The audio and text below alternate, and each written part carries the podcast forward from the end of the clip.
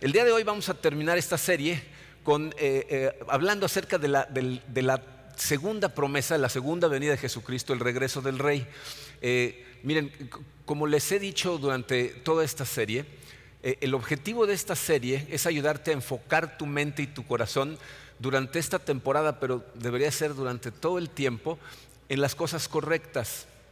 Y eso es muy importante en esta época, sobre todo con lo que estamos viviendo, porque miren, yo sé que hay, personas que están escuchando estas palabras eh, o que están aquí presentes en la sala, que aunque las cosas están complicadas, este, estás bien, ¿no? O sea, a lo mejor estás rodeado de gente que te ama, eh, a lo mejor eh, los ingresos han disminuido, pero pues, sigues subsistiendo correctamente. Y entonces a lo mejor hasta estás ansioso porque ya viene la, la, cena de Navidad y la estás esperando con ansias. Pero también tenemos a otras personas en la misma sala o escuchando estas mismas palabras que, han perdido cosas fuertes durante esta temporada, durante esta pandemia. Eh, todos hemos perdido algo, ¿no? todos hemos perdido a lo mejor trabajo o, negocios o ingresos. Algunas personas han perdido a gente a la que aman. Y entonces para ellos la Navidad va a ser algo muy diferente que, que lo va a ser para los otros. Pero cuando tienes tu confianza puesta en las cosas correctas, entonces, no importa qué es lo que está pasando en tu vida, no importa cómo entraste hoy a la sala, con qué eh, eh, pesar en tu corazón o con qué gozo en tu corazón, tu, seguridad está puesta en las cosas correctas que te dan esa seguridad y ese gozo en tu corazón sin importar qué esté pasando. Entonces, por eso es tan importante el recordar estas cosas que estamos estudiando. Entonces, vamos a, a platicar un poquito más acerca de la última promesa, que es el regreso del rey, que es algo que es eh, bastante más profundo y maravilloso que cualquier tipo de regalo que vayas a recibir la semana que entra. Vamos a ponernos en manos de Dios y vamos a analizar todo esto. Padre Santo, te damos tantas gracias por tu amor. Quiero darte gracias, Señor, por cada una de estas personas que están escuchando estas palabras en este momento.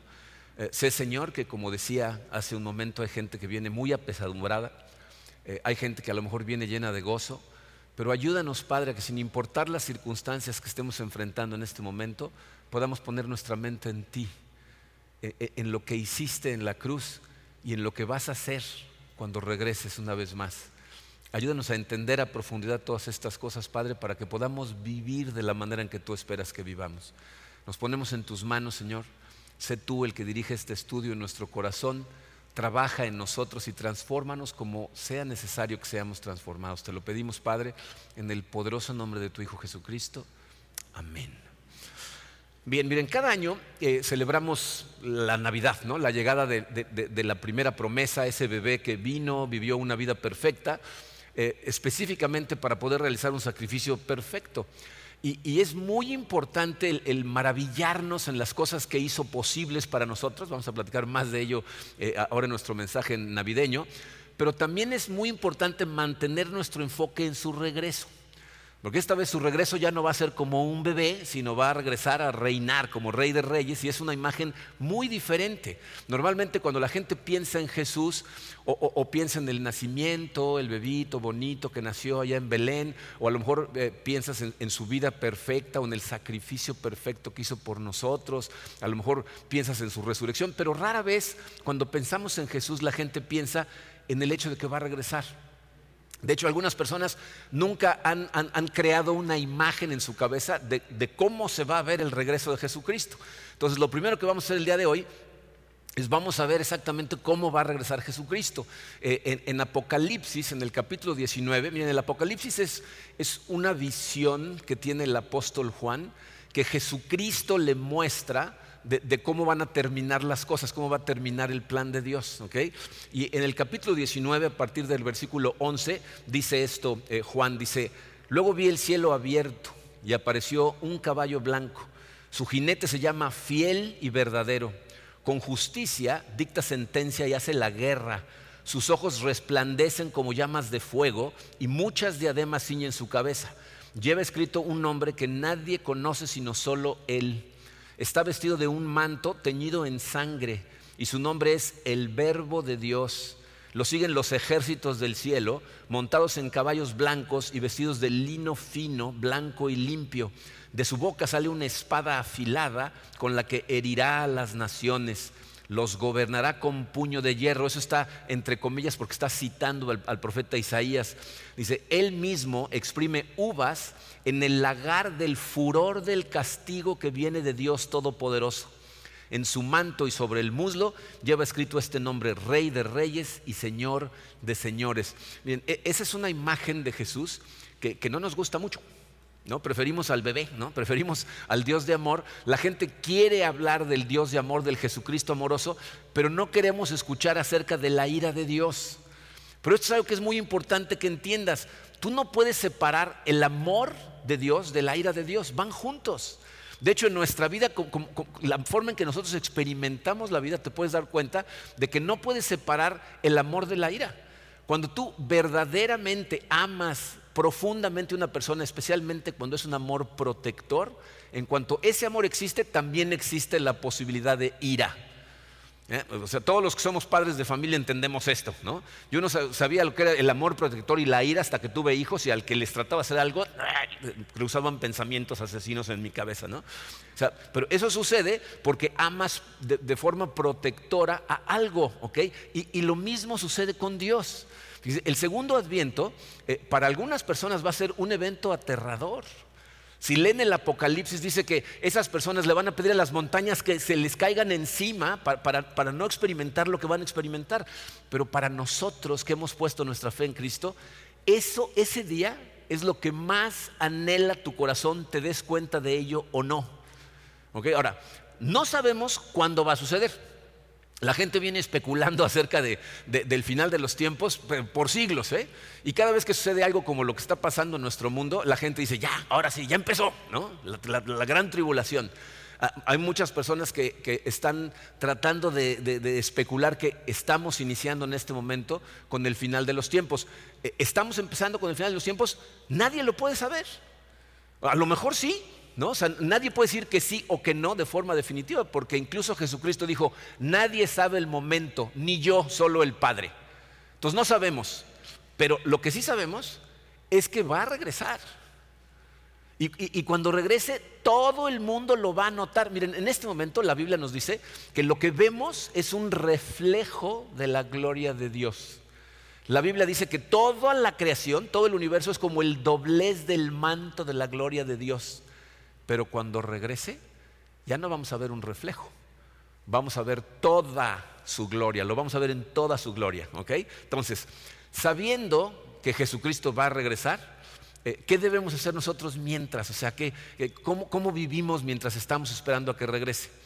Vamos a analizar, les puse en su programa, cinco consideraciones con respecto al regreso de Jesús y las vamos a obtener de la segunda carta del apóstol Pedro del capítulo 3. Entonces, cinco consideraciones. La primera la vamos a obtener de los versículos 1 y 2. Dicen así, queridos hermanos, esta es ya la segunda carta que les escribo. En las dos he procurado refrescarles la memoria para que con una mente íntegra recuerden las palabras que los santos profetas pronunciaron en el pasado y el mandamiento que dio nuestro Señor y Salvador por medio de los apóstoles. Entonces, Pedro dice, ya les escribí dos veces y las dos veces les estoy escribiendo para lo mismo, para asegurarme que recuerdes de todas las profecías que hizo eh, Dios a través de sus profetas, son las profecías que estudiamos en la primera semana, todas las promesas que ha venido haciendo y aparte el mandamiento que Jesucristo le dio a sus apóstoles. Entonces, primera consideración, número uno en su programa, dice, no debemos olvidar todo lo que Dios ha dicho y hecho. No, podemos quitar nuestra mente de las cosas que Dios ya hizo. Tenemos que esforzarnos por no olvidar la fidelidad de Dios. Solamente cuando recordamos la fidelidad de Dios, el hecho de que ha hecho promesas y las ha cumplido, podemos estar en constante adoración y agradecimiento a Él. Y miren, esto que nos dice el apóstol Pedro es muy importante porque si somos honestos con nosotros mismos, eh, nos daremos cuenta de que nuestra naturaleza no es estar sintonizados no, es estar todo el tiempo conectados con Dios, más bien se nos olvida muy fácilmente su fidelidad y su provisión. incluso llega un momento en donde damos las cosas por hechas, ya no lo vemos como la provisión de Dios, sino lo vemos como algo que nosotros nos ganamos. Miren, yo sé que muchos de nosotros, o por lo menos espero que la gran mayoría de los que estamos aquí, eh, empecemos nuestros días dando gracias a Dios. Sé que hay gente que no se levantan en la mañana y lo primero que piensan es, amaneció otra vez, gracias Señor, ¿no? Tengo otro día, ¿no? ¿no? No toda la gente lo hace, pero mucha gente sí empieza su día dándole gracias a Dios por el inicio del día.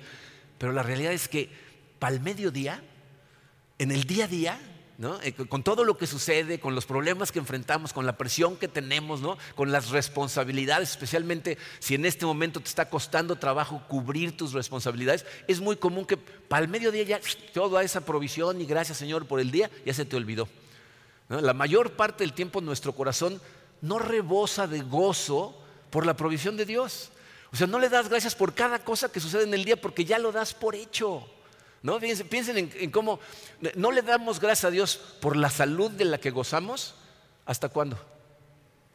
Hasta que nos enfermamos. O sea, en el momento que te enfermas y te sientes mal, entonces sí, Señor, ayúdame, ¿no? y cuando sanas a lo mejor le das gracias a Dios, pero a los dos o tres días se te olvida no nos damos cuenta de la, cantidad de regalos que Dios nos da todo el tiempo. Entonces, eh, conforme transcurre el día, normalmente tu corazón es cada vez menos consciente de su bondad y por eso Pedro aquí nos dice, no olvides lo que ya ha hecho, no olvides que ha cumplido sus promesas. Eh, miren, eh, uno de los propósitos de, la palabra de Dios es precisamente recordarnos su fidelidad, el hecho de que cumple sus promesas. Por eso tanto insistimos en que tenemos que estar pegados a nuestra Biblia, porque eso va a hacer que estés sintonizado al hecho de que Jesús va a regresar. Si estás leyendo tu Biblia constantemente, miren, la Biblia, yo no sé si eh, se han dado cuenta de esto, una de las cosas más impactantes acerca de la Biblia es que son 66 libros escritos por diferentes personas en periodos de más de mil años y toda la Biblia es una sola historia, desde el principio hasta el final. Todos los libros están hablando acerca del plan de redención de Dios al hombre a través de su Hijo Jesucristo. Entonces, si estás conectado a la Biblia, estás sintonizado con ese hecho.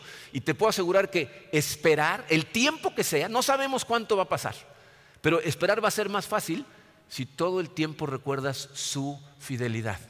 Fíjate qué cosas nos prometió Dios que vimos la primera semana. Se nos prometió un Mesías y ¿qué recibimos? Un Mesías. Se nos prometió que iba a haber eh, una, una muerte expiatoria, que Él iba a morir y a sufrir por nosotros. ¿Y qué sucedió? Una muerte expiatoria. Se nos prometió que iba a resucitar. ¿Y qué sucedió? Resucitó. Se nos prometió que el Evangelio iba a ser enviado hasta los confines de la tierra. ¿Y qué está sucediendo? Exactamente eso. Entonces, también nos prometió que va a regresar y va a consumar todas las cosas y eso es exactamente lo que va a suceder. Pero mientras más lees su palabra, más te ayuda a recordar que eso es lo que va a pasar, porque también si somos honestos con nosotros mismos, nos vamos a dar cuenta que esta es una lucha que tiene que ser diaria.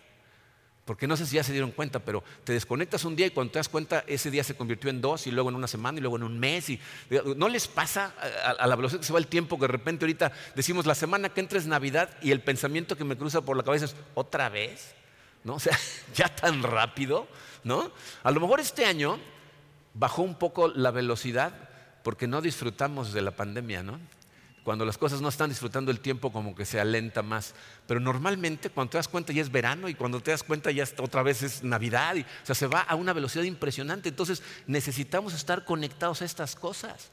No te olvides de todo lo que ya hizo, de todo lo que nos da. Nos dejó su palabra para ayudarnos a recordar estas cosas. No, conéctate con ella todo el tiempo. Entonces, esa es la primera consideración. La segunda la vemos en los versículos 3 y 4. Dice, ante todo, deben saber que en los últimos días vendrá gente burlona que siguiendo sus malos deseos se mofará. ¿Qué hubo de esa promesa de su venida?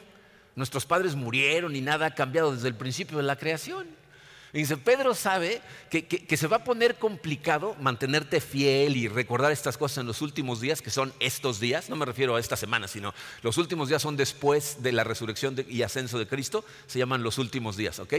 Pero nos dice Pedro, ¿por qué va a ser difícil? Dice, va a haber gente que va a tratar de hacerte sentir tonto por creer en estas cosas.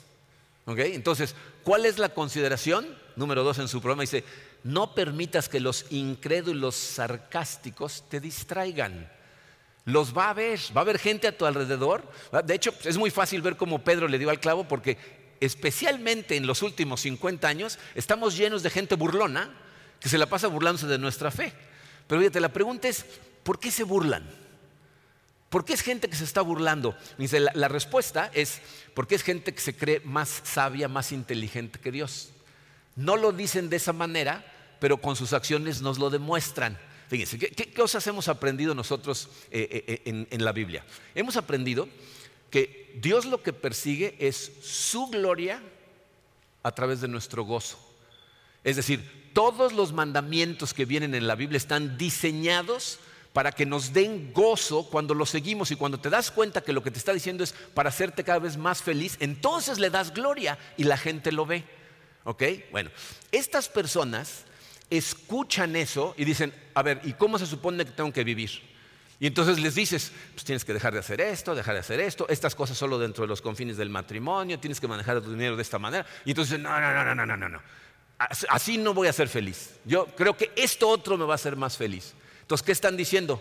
Yo creo que yo soy más inteligente que Dios. Dios me está diciendo que este es el camino, pero yo estoy convencido que este otro es el camino. Y entonces lo que van a hacer es, fíjense, van a, van a tratar de eh, decir que somos unos tontos para poder justificar su libertinaje. O sea, yo no voy a creer en esas tonterías, esto me va a hacer más feliz y yo voy a vivir como yo quiera. Y normalmente se están engañando a sí mismos, porque es gente que a través de vivir como quieren vivir, se sienten vacíos, se sienten miserables, todo les molesta, pero no quieren reconocer para poder seguir viviendo como les da la gana. Eh, eh, eh, yo he visto ejemplos de esto en múltiples ocasiones. hace algunos años, un miembro de nuestra iglesia me invitó a dar una conferencia de liderazgo en, el hotel en donde trabaja. Está aquí en la Riviera Maya. Entonces, como parte de las enseñanzas de liderazgo, les enseño la importancia de tener principios de comportamiento por encima de valores. ¿no? O sea, tener honestidad, integridad, responsabilidad, humildad, por encima de casa, coche, familia, dinero, etc. ¿no? Esos son valores, esos son principios. Entonces, eh, una persona me preguntó, bueno, ¿y de dónde sacas esos principios? Y entonces, pues yo siempre les digo la verdad, no les digo, de la Biblia. La, Biblia lo que nos enseña son eh, maneras para realmente gozar de esta vida. Entonces, obviamente, en un eh, ambiente profesional siempre hay alguien que se queja, ¿no? Entonces me dice, pero no puedes esperar que eso sea realidad. ¿no? Que si sigues estas cosas realmente vas a ser más feliz, porque por ejemplo ahí dicen que dejes de hacer esto y esto. Y digo, mira, te voy a dar un ejemplo. En ese entonces, eh, Katrina, nuestra hija la menor, estaba soltera todavía, se acaba de casar apenas hace un mes. Les digo, miren, nuestra hija la menor eh, cuando cumplió 15 años, la llevé yo a cenar un día, ella y yo solos, y le dije, Kat, necesitas poner la barra muy alta para escoger al hombre al que le vas a entregar tu corazón. Necesitas tener parámetros claros antes de conocer al hombre para que tú digas, cumple con esto, cumple con esto, cumple con esto. Y si cumple con todo eso, entonces lo conoces a más profundidad y decides si le entregas tu corazón.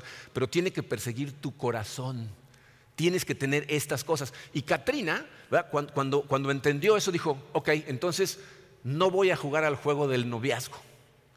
Voy a conocer a los hombres y solamente que cumplan ciertos parámetros, entonces decidiré qué hago.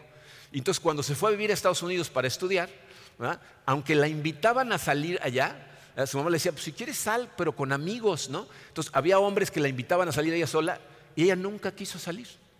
No, y su hermana le decía, ¿por qué no quieres salir? Porque ¿para qué voy a perder el tiempo? Yo no me voy a quedar a vivir en Estados Unidos, me voy a regresar a Cancún. Entonces, ¿para qué jugar con tentaciones, con emociones, con el corazón de una persona con la que no me voy a casar? Y, y jamás jugó el juego hasta que conoció a un hombre que cumplió con los parámetros y se casó y es feliz. Le digo, y Dios le ahorró una cantidad de dolores de cabeza porque tomó esa decisión. Entonces la señora que me estaba cuestionando me dice, uy, pero está muy mal tu hija, ¿eh? Se debería de divertir, no está gozando la vida. en primer lugar, ¿quién dice que no está gozando la vida? ¿Quién dice que no se está divirtiendo? Lo que Dios le ahorró es un montón de dolores de cabeza. Me dijo, pues estás mal. Y ahí terminó la, conversación. Pero luego en el descanso se acercó la persona que me invitó al el, seminario y para explicarme me dijo, no, es que esta mujer vive la vida de una manera muy libre. De hecho, acaba de salir de un divorcio terrible y todos le estuvimos diciendo que tuviera mucho cuidado porque eso le va a hacer daños a sus hijos y ella dice que no, que ya los tiene mentalizados y que no les va a doler. ¿Saben el dolor que le causa el divorcio a los hijos? Esta mujer, ¿qué está haciendo? Justificando su libertinaje a través de tratar de degradar de alguna manera lo que la Biblia enseña. como esa persona te vas a encontrar un montón en el camino. Miren, eh, cuando se trata de, posiciones con respecto a la Biblia, normalmente hay dos que son muy básicas. Eh, la gente que, está en contra de la Biblia y que no quiere creer y simplemente lo que hace es decir, voy a encontrar algo en ese libro que esté mal para justificar mi, libertinaje. Y, no estoy tratando de insultarte si tú no crees en la Biblia. O sea, cuando la gente realmente es abierta a escuchar acerca de la Biblia, cuando en este momento no lo cree, si tú me dices, oye, es que yo quiero saber por qué crees en esto, me siento contigo y me tomo un café. Pero yo inmediatamente me doy cuenta de la diferencia entre una persona que se sienta contigo y te dice, ayúdame a entender.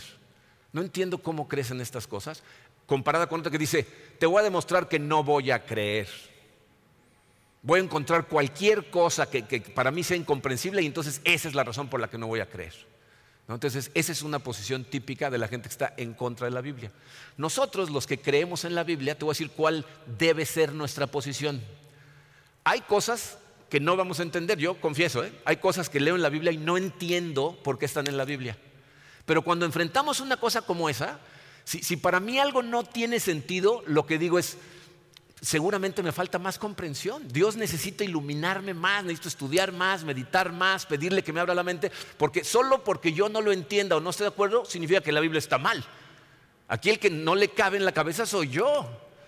De hecho, Martín Lutero, el, reformador de la iglesia, decía, tengo que permitir que el libro de Romanos amolde mi corazón porque no lo entiendo. Y eso es lo que tenemos que, hacer nosotros, decir, ok, a lo mejor no lo entiendo, pero lo que está bien es la Biblia, así es que voy a seguir adelante. De, hecho, miren, eh, yo la verdad es que eh, las partes que entiendo son las que me dan dirección, son las que me iluminan. Hay cosas que no entiendo. Zig Ziglar decía que la gente no deja de leer la Biblia porque no la entiende, deja de leerlas por las partes que sí entiende.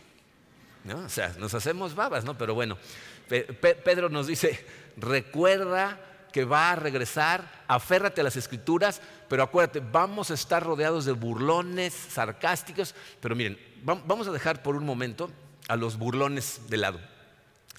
¿No es verdad que no necesitamos de burlones para empezar a tener dudas? No, de repente se te empiezan a meter dudas por la cabeza y empiezas a pensar, ¿será que de veras va a regresar? Porque ya van más de dos mil años y yo aquí tan bien portadito y todo el mundo se ve tan contentito y yo aquí, ¿no? O sea, ¿no, te pasan esas cosas? Entonces, miren, ah, tenemos que ser honestos. Yo les confieso que de repente hay, días en que situaciones suceden y me desconecto y cuando me doy cuenta son semanas. Y cuando eso sucede, no estoy sintonizado como debería el hecho de que va a regresar, porque de alguna manera de repente las cosas se ven tan tranquilas, todo se ve tan, tan normal que tú dices, no, va a regresar. ¿No? ¿No les pasa? Fíjense, piensen nada más en la diferencia en cómo se ven las cosas, eh, cómo se vieron las cosas en abril, cuando empezó la pandemia, y cómo se ven ahorita. Yo me acuerdo que en abril, cuando todo el mundo se encerró, empezaron a hablar de la cantidad de muertes, salíamos Karina y yo a caminar por el vecindario en donde vivimos y, el ambiente se sentía raro. No veías a gente caminando y todo el mundo se volteaba a ver así de lejos, ¿no? Los, parques vacíos, las mamás jalando a sus niños, ¿no? Pero ahorita sale a la calle y todo el mundo anda como si nada ya. O sea, ya, se nos olvidó el miedo y entonces, como si nada. Y lo que Jesucristo dice es, el día en que regrese, no va a ser diferente, ¿eh? No se va a notar nada diferente. De repente los voy a agarrar desprevenidos a todos. Fíjense lo que dice Jesús en Mateo 24, versículos 37 al 39. Dice, la venida del Hijo del Hombre será como en tiempos de Noé, porque en los días antes del diluvio comían, bebían y se casaban y daban en casamiento hasta el día en que Noé entró en el arca y no supieron nada de lo que sucedería hasta que llegó el diluvio y se los llevó a todos. Así será en la venida del Hijo del Hombre. Nadie lo va a ver venir. Pero cuando suceda, miren, va a ser una situación tan de shock que todo el mundo va a quedar impactado en ese instante. Eh, les han pasado cosas que de repente hay, hay, algo que causa un shock y te acuerdas exactamente de dónde estabas cuando sucedió. Los que tienen la edad suficiente, ¿se acuerdan en dónde estaban el 11 de septiembre de 2001 cuando el ataque a las torres? ¿Se acuerdan exactamente en dónde estaban? Yo me acuerdo, estábamos en un seminario, fue unas, como unos meses antes, seis meses antes de abrir la iglesia estaba dando un seminario en Cuba y de repente nos interrumpieron, ¿no? En la mañana cuando parece que están entrando en guerra en los Estados Unidos, y todo el mundo fuimos corriendo a ver la televisión. O sea, es, es una cosa que te causa un shock y era como cualquier otro día. Ese en la mañana nadie se esperaba una cosa como esa y eso es lo que está diciendo Jesucristo. Va a ser como cualquier día, va a haber gente que va a estar a punto de casarse, gente que está en medio de la fiesta, gente que va a estar en viajes de negocios y de pronto Dios va a rasgar el cielo y, va a entrar de una manera en que todo el mundo lo va a ver, todos. ¿Ok? Y, miren, me da mucha risa cuando la gente trata de utilizar versículos como ese, en donde dice que todo el mundo lo va a ver, diciendo, pero eso no es posible, porque si pasan un lado del mundo, los del otro mundo, no del otro lado no lo van a ver, ¿no? Eh, leí un sermón que fue escrito hace como 150 años acerca del el capítulo 11 de Apocalipsis. En el capítulo 11 dice que van a haber dos testigos de Dios que van a estar predicando por tres años y medio en contra de la bestia y luego Dios le va a permitir a la bestia matarlos y sus cuerpos van a estar tres días y medio sin ser enterrados. Pero dice, y todo el mundo los va a estar viendo. ¿no? Todo el mundo va a estar viendo el cadáver de estos dos. Y en este sermón de hace 150 años, ¿no? la explicación que daba el que estaba predicando dice, yo imagino que para entonces el telégrafo va a estar más avanzado que ahorita, ¿no? O sea, no encontraba la manera de explicar que todos lo van a estar viendo al mismo tiempo. Pues hoy todo lo que necesitamos es prender CNN, ¿no? Todos lo vamos a estar viendo al mismo tiempo. Pero bueno, no permitas que estas personas que se engañan a sí mismos diciendo si soy feliz, soy feliz por vacíos que se sientan, te engañen y te ayuden a caer en la misma trampa. Va a regresar. ¿Ok? Eh, eh, la tercera consideración tiene que ver con el plan de Dios. Lo vemos a partir del versículo 8. Dice, pero no olviden, queridos hermanos, que para el Señor un día es como mil años y mil años como un día. El Señor no tarda en cumplir sus promesas, según entienden algunos la tardanza. Más bien, Él tiene paciencia con ustedes porque no quiere que nadie perezca, sino que todos se arrepientan. Dice, la primera parte de ese versículo, el versículo 8, nos está eh, eh, haciendo referencia el apóstol Pedro a la naturaleza infinita de Dios para tratar de ayudarnos a entender sus tiempos, porque para nosotros, cuando nos dicen que la promesa va a durar mil años, dices, ¿qué? ¿No? ¿Mil ¿Y a mí qué? ¿A mí qué? No sé, si esto va a tardar mil años. Tú y yo somos, somos gente finita. Es decir, vivimos dentro del tiempo. ¿Se dan cuenta cómo el tiempo para nosotros es algo que, no podemos imaginarnos vivir fuera de él? ¿Se date cuenta cómo todo, nuestro lenguaje mismo siempre hace referencia al tiempo, ¿no? Voy a hacer, ¿no? Estás hablando del futuro, ¿no? Nos vemos mañana, ¿no? O se me hizo tarde, o cuando vengas tráete. siempre estamos haciendo referencia al tiempo. Entonces, no podemos imaginarnos estar fuera del tiempo. Pero ese tiempo no funciona para Dios. Eso no es verdad acerca de Dios. Dice, sabemos ahora, gracias a todo lo que se ha aprendido eh, como producto del estudio de las eh, ecuaciones eh, de la relatividad de, Einstein, que vivimos dentro de algo que se llama el tiempo-espacio. Son una misma cosa, el tiempo y el espacio. Y ahí estamos adentro. Entonces, nosotros todo es cuestión de tiempo, pero Dios está afuera. Entonces, Dios está presente en el pasado, en el presente, en el futuro de nosotros. Él todo lo ve igual. Cuando dice, les prometo que esto va a pasar en mil años, Él está viendo las dos cosas. Él está en el pasado, en el presente y en el futuro al mismo tiempo. Entonces, para Él estas cosas no funcionan eh, con presente, pasado y futuro. Son lo mismo para Él. ¿Ok? Entonces el texto dice, el Señor no tarda en cumplir su promesa como lo ven algunos. O sea, más bien está teniendo paciencia. Pero ¿para qué está teniendo tanta paciencia? Ahí nos lo dice, ¿no? Porque no quiere que nadie perezca. Entonces, tercera consideración, fíjense, ¿cuál es el plan de Dios? Esperar por los que faltan y darnos tiempo para actuar. Dios está esperando para que los que faltan por salvarse, que Él tiene planeado salvarse, salven y nos está dando chance a ti y a mí de tomar acción.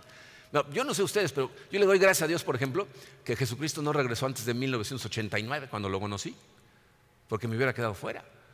Que no, regresó hasta que todos mis hijos tuvieron la oportunidad de conocerlos. Y hay gente a la que amo, por la que sigo orando para que Dios siga teniendo paciencia, porque todavía no lo conocen. Pero lo importante es darnos cuenta de que Dios no está siendo lento, sino está siendo paciente y amoroso. Pero ese pasaje es también un llamado a la acción. por, eso hay gente que cuando yo me salí del mundo de la consultoría y empecé a ser pastor, no me entendían. ¿Para qué haces lo que haces? ¿Por qué hacemos lo que hacemos cada semana? ¿Por qué tanto esfuerzo para esto? ¿Por qué tantas familias estuvieron dispuestas a sacrificar para construir un edificio que no es de ninguno de nosotros? Porque este edificio pues, es de la iglesia. Yo espero que muchas generaciones después de nosotros sigan teniendo aquí sus servicios religiosos, pero nos sacrificamos muchos para hacerlo. ¿Por qué? ¿Saben por qué lo hicimos? nosotros en, en 2008 hicimos una campaña de alcance. La iglesia se triplicó en tamaño. Para cuando nos regresamos de Houston, Karina y yo, y llegamos al B2B, ya no cabíamos. Y no podíamos hacer campañas de alcance. Porque de por sí ya no cabíamos, ¿no? Teníamos los servicios que podíamos tener, los que podíamos pagar porque era renta, y ya no cabíamos. Entonces, o, sacrificábamos para poder construir esto, o decidíamos quedarnos con el tamañito que teníamos y quedarnos ahí. Entonces, ¿para qué hacemos esto? Pues porque, fíjense, deberían, eh, cuando leemos pasajes como estos, deberíamos de tener un, sentido de urgencia de extender su reino. De, de, que ya regresara Jesucristo lo antes posible, pero depende de que nosotros también estemos tomando acción, porque Él está deteniendo su regreso, pero va a regresar. Entonces nosotros tenemos una responsabilidad. ¿No? Miren, e, e, el, mundo e, está lleno de, maldad, ¿no? Cada vez la gente nos cansamos más de escuchar la crueldad. Y, una de las cosas que más me molestan es cuando la gente quiere poner la crueldad en Dios, como si Dios es el que estuviera haciendo estas cosas. ¿no? La realidad es que si estudias todos los males del mundo, tenemos los recursos suficientes para eliminarlos. Y las razones por las que sigue habiendo males es porque tenemos un corazón caído. ¿no? Pero, pero está en nosotros los que sí creemos que vayamos y esparzamos la, palabra de Dios para que haya más corazones redimidos y Dios regrese lo antes posible. Entonces la comprensión de que en cualquier momento puede regresar nos debería dar ese sentido de urgencia, porque al final del día, miren, nada de lo que está aquí va a importar. La Biblia dice que todo esto va, va a desaparecer. De hecho, las buenas noticias, es la cuarta consideración, las vemos en los versículos 10 y 13. Dice, pero el día del Señor vendrá como un ladrón, pero según su promesa esperamos un cielo nuevo y una tierra nueva en la que habite la justicia. O sea, va a llegar el momento en donde vamos a tener un, cielo nuevo y una tierra nueva. Y miren, la palabra que utiliza ahí en griego, nuevo, no significa recién creado, significa refinado. De hecho, ese pasaje habla de fuego que va a caer del cielo y que va a calcinar las cosas. Lo que está diciendo es las va a refinar y lo va a dejar esto como un lugar maravilloso y perfecto en donde ya no va a haber dolor y ya no va a haber lágrimas. Entonces, la cuarta consideración es esta, fíjate, el gran día del Señor terminará con la renovación de todas las cosas. Es lo que la palabra significa. No tanto nuevo, sino renovado. Algo, algo perfecto, una tierra restaurada a su estado original. Pasajes como Isaías 35 dice, el desierto florecerá. Eh, Habacuc 2 dice, la tierra se llenará del conocimiento de su gloria. Isaías 65 dice, ya no va a haber más sufrimiento, ya no va a haber más dolor, no va a haber lágrimas. El lobo y el cordero van a convivir juntos. Y fíjense lo que dice Isaías 35, 10.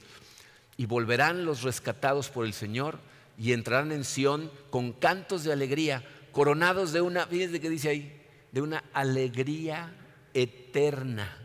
Los alcanzarán la alegría y el regocijo y se alejarán la tristeza y el gemido. Eso es lo que añoramos en nuestro corazón. Fíjate, es algo que para nosotros es difícil de comprender, ¿no? Porque entendemos que nos digan, ahí ya no va a haber dolor, ya no va a haber lágrimas, ¿no? Sabemos que ya que estemos ahí, ya no va a pasar nada malo. Pero nos dice que la tristeza y el gemido se alejarán. O sea, todo lo que te pasó en esta tierra, de pronto va a cobrar sentido y va a desaparecer. Y nos preguntamos, ¿cómo puede pasar eso? Y todo lo que sufrimos aquí se nos va a olvidar. Miren, eh, creo que la mejor manera de, explicar esto eh, es, a través de, analogías. Eh, Katrina, nuestra hija, se casó este 13 de noviembre. La planeación de la boda empezó desde el principio del año, desde que la pidió Alan y empezaron a planear. Y entonces Katrina, su mamá, Karina, y su hermana mayor, Angie, que Angie vive en San Francisco, empezaron a hacer los planes.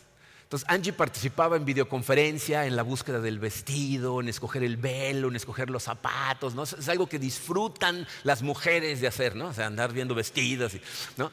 Pero estaban emocionadas planeando, Angie iba a ser su, dama de honor, ¿no? Y viendo cómo se iban a vestir, increíble, ¿no? Toda la planeación.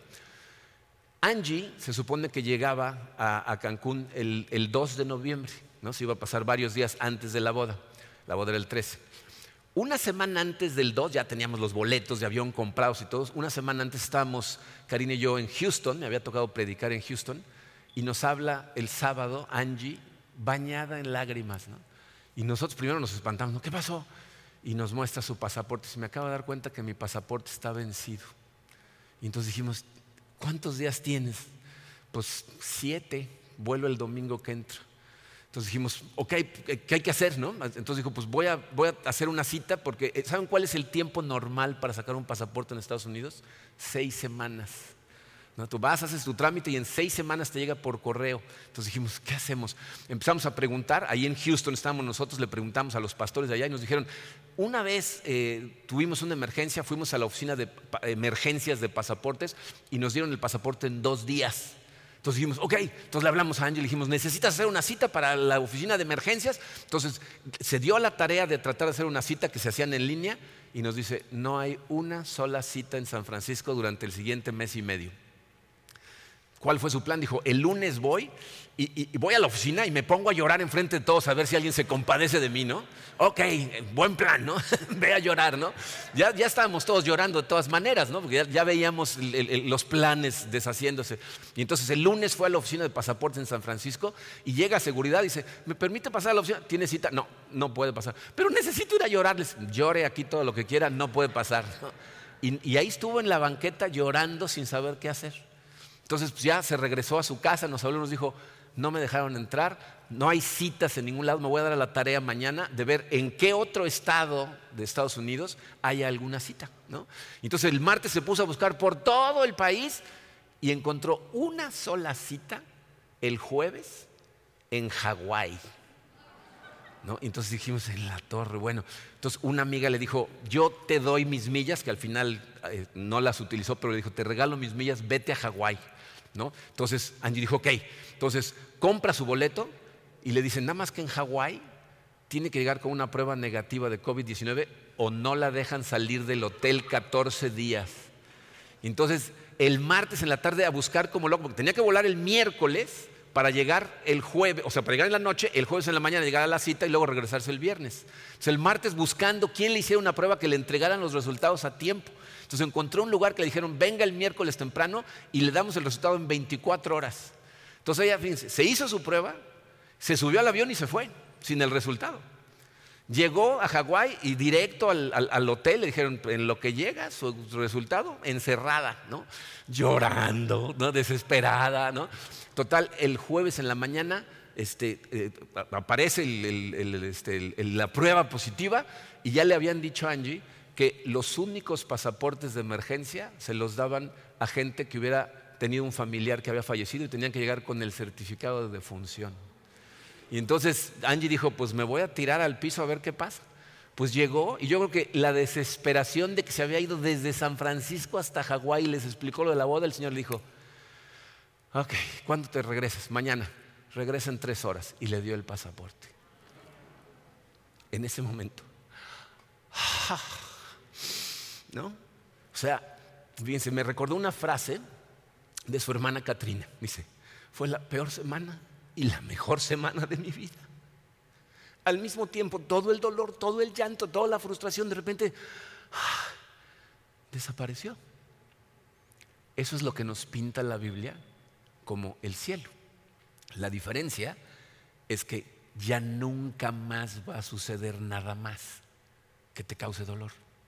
En el momento que lleguemos vamos a decir, ah, todo cobró sentido. Hubo dolor y gente maravillosa en el camino, pero ya estoy aquí, rodeado de gente maravillosa y en la presencia del Señor. Eso es en donde tienes que tener puesta tus esperanzas. Va a regresar y nos va a llevar con Él. Pero la quinta consideración tiene que ver con, ¿y qué hacemos mientras? ¿Qué hacemos tú y yo aquí? Versículos 11 y 12 dice, ya que todo será destruido de esa manera, ¿no deberían vivir ustedes como Dios manda, siguiendo una conducta intachable y esperando ansiosamente la venida del día de Dios? ¿No? Fíjense, siempre que Jesús habla de su regreso, nos da lecciones de estar pendientes. ¿No? nos, cuenta historias de gente que se queda dormida, ¿no? de, gente que se confía y dice, no te confíes, no te quedes dormidos. ¿no? Eh, eh, de alguna manera, lo mismo nos está diciendo Pedro, esperen ansiosamente, porque Jesús decía, voy a llegar como un ladrón sin avisar. Entonces tú y yo sabemos que va a suceder y por eso no debemos quedarnos dormidos, no nos rendimos, tomamos en serio nuestra santificación. O sea, estás consciente de que Dios necesita transformarte al grado de que tú puedas ser parte de su plan. Y tomamos en serio lo que Jesús nos pidió que hiciéramos, que es que discípulos de todas las naciones. Eso es lo que debemos estar haciendo en todo momento. En otras palabras, fíjense, la consideración número 5 es, debemos esperar activos y alerta. Estar actuando para la gloria de Dios, pero siempre en espera de su regreso. No podemos bajar la guardia, no podemos dejarnos distraer. Necesitamos estar conectados a su palabra, que, nos recuerde estas cosas, que nos vaya transformando. Y acuérdense de esto, nos necesitamos mutuamente. Necesitamos de venir y convivir y tener grupos y, de alguna manera eh, confrontarnos mutuamente para que haya transformación. Fíjense, el, el, autor de Hebreos nos lo dice de esta manera. Dice, preocupémonos los unos por los otros a fin de estimularnos al amor y a las buenas obras. No dejemos de congregarnos como acostumbran hacerlo algunos, sino animémonos unos a otros y con mayor razón ahora que vemos que aquel día se acerca. Imagínense, si, el autor de Hebreos estaba diciendo estas cosas hace dos mil años, diciendo el día se acerca, para nosotros cada vez está más cerca. Entonces, ¿qué tenemos que hacer? Estimularnos mutuamente a qué? Al amor. Al amor que produce buenas obras. A la acción que tomamos para alcanzar a más gente. Dice, no dejen de congregarse, no se aparten, no se queden solos. Miren, eh, durante este tiempo especialmente que estamos sufriendo esta pandemia, es crucial que nos mantengamos conectados que tengas contacto con tus hermanos y hermanas en Cristo que están caminando en la misma dirección que tú para que te animen. Em, esta temporada está siendo especialmente difícil porque es la temporada en donde tenemos nuestras reuniones familiares, en donde pasamos tiempo con gente a la que amamos y disfrutamos de la compañía. Y estaba yo pensando precisamente en estas cosas al principio de este mes diciendo, híjole, me acuerdo de las cenas eh, eh, eh, con mi familia, ¿no? disfrutando, riéndonos, ¿no? porque tienden a ser reuniones muy divertidas, con, las posadas que teníamos con nuestro staff.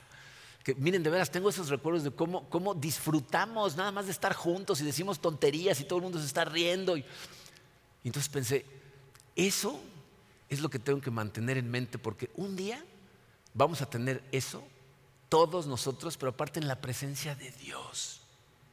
Vamos a llegar a un lugar perfecto en donde vamos a tener la cena de las bodas del Cordero. No olvídate de la cena de Navidad, la cena en la presencia de Dios.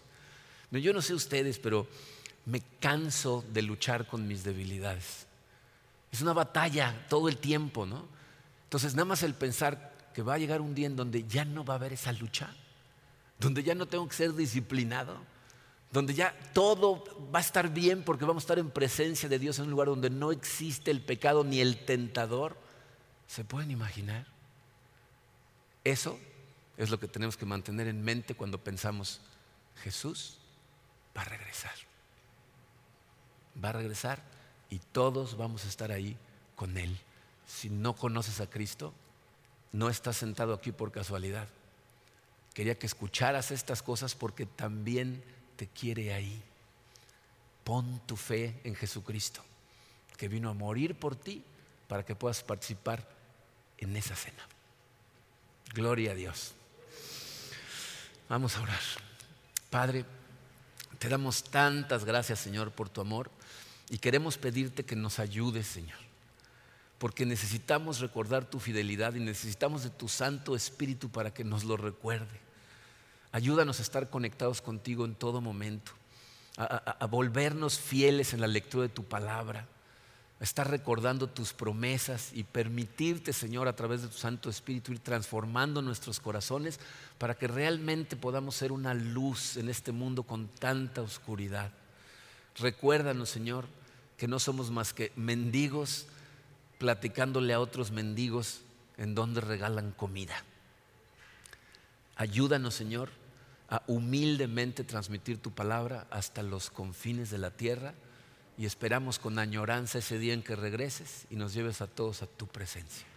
Te amamos, Señor, y te damos gracias en el poderoso nombre de tu Hijo Jesucristo. Amén.